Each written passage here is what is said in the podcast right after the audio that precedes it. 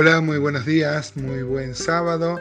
Como muchos de ustedes saben, mi nombre es Gustavo Sánchez y grabo este audio desde Rosario compartiendo mi devocional sin mayor intención que eso, compartir el devocional e intercambiar eh, con muchos de, de ustedes algunas apreciaciones sobre este salmo y sobre la palabra de Dios en general. Hoy vamos a ver el Salmo 143, que en realidad eh, en su estructura y en su mensaje es muy similar a los anteriores, el 140, 141, 142.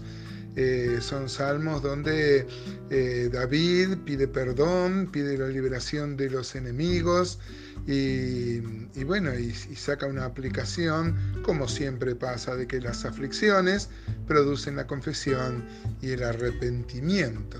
Acá este, queda explícito que el autor es el rey David.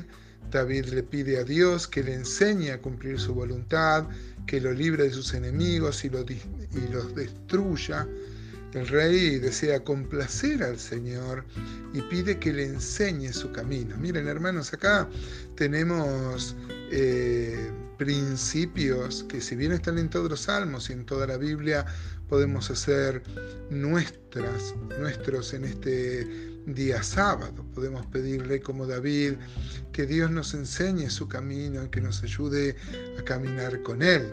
Él sabe nuestra debilidad. Hemos visto acá en los salmos que Él se acuerda de que somos polvos, eh, polvo y eh, los atributos que muestran los salmos, como también toda la Biblia, eh, muestran que Dios es misericordioso, que es fiel y tiene la verdadera justicia. Así que uno puede confiar en eso y también pedir que Dios haga su justicia si uno está sufriendo injustamente. Vamos a leer entonces Salmo 143, 1 dice, Oh Jehová, oye mi oración, escucha mis ruegos, respóndeme por tu verdad y por tu justicia. O sea, por tu verdad y por tu, por tu fidelidad, podríamos decir, ¿no? Porque la palabra verdad también incluye esa idea de, de fidelidad. Y por tu justicia. Mire que mm, David le pide a Dios, oye mi oración, escucha mis ruegos, respóndeme por tu verdad y por tu justicia. Nosotros sabemos, como también sabía David, que Dios nunca eh, desprecia la oración de un corazón sincero que se arrima a Él y que mm, dice, por ejemplo, la carta a los hebreos que em, primero que uno tiene que creer que Dios existe, que Dios hay, que Dios está, y luego que es galardonador de los que le buscan.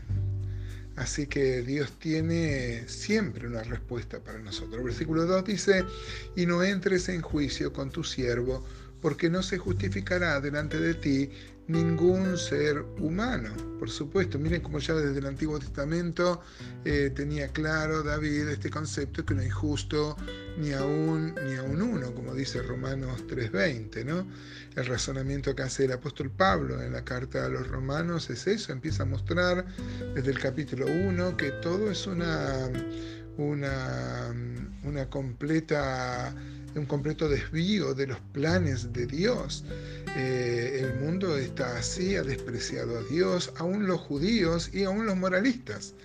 Eso es lo que dice Romanos 1 y Romanos 2. Entonces llega al capítulo 3 diciendo que no hay justo ni aún uno. Pero acá uno ya lo está viendo, ya se vislumbra Acá en el Salmo 143 David está diciendo que nadie se puede justificar delante de Dios. ¿Quién podría pararse delante de Dios y tener su justicia por sus obras, por eh, por saberse bueno. Esto es totalmente imposible. Dice el versículo 3, porque ha perseguido el enemigo mi alma, ha postrado en tierra mi vida, me ha hecho habitar en tinieblas como los ya muertos, y mi espíritu se angustió delante de mí está desolado mi corazón. Miren, no me parece exagerado la comparación que hace David eh, cuando se sentía angustiado y perseguido, dice, porque ha perseguido el enemigo mi alma, y él se ha sentido como los muertos, dice, me ha hecho habitar en tinieblas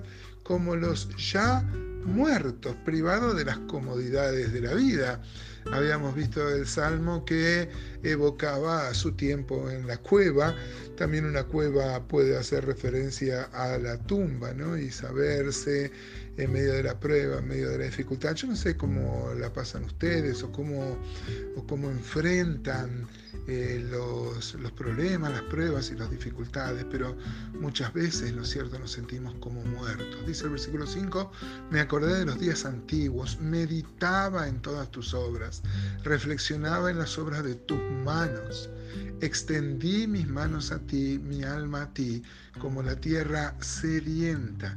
Qué buen poeta era David, cómo eh, echa mano a los recursos, a las palabras, y dice que extendí mis manos hacia ti como eh, mi alma, como la tierra sedienta, como, esa, como ese tiempo de sequías, parecería que la tierra demanda, clama eh, por el agua, ¿no? Y ahora dice el versículo 5, me acorde de los días antiguos. David está, está mm, considerando y contrastando su actual situación de persecución, de prueba, de, dificultad, con los días antiguos, en un, tiempo de bienestar anterior. Eh, y bueno, y anhela eso, David, que ese tiempo donde pudo experimentar bendiciones, eh, le sean restituidos. ¿no? Nosotros somos muy dables a olvidar cuando estamos pasando por una dificultad, por un problema, estamos, somos dables a olvidar la misericordia y la fidelidad que Dios ha tenido en otros tiempos, dándonos lo que ambicionaba nuestro corazón, nuestra, dándonos lo que le pedimos y mostrando una mayor benevolencia. Dios siempre es bueno nos dé o no nos dé lo que le pedimos. Pero muchas veces, ¿no es cierto? Le pedimos a Dios una sanidad y Dios obra, o le pedimos un trabajo y Dios obra, actúa. Y, luego, este, cuando entendemos que Dios no nos responde, parecería ser que nos olvidamos de, su, de los días antiguos, ¿no? Eh, David dice que meditaba en todas tus obras. ¿Qué tal, hermano, hermana? ¿Cómo sos vos? reflexionás acerca de, de, las victorias pasadas ¿eh? y son un estímulo para nuestro presente. Ojalá en este sábado podamos meditar en eso.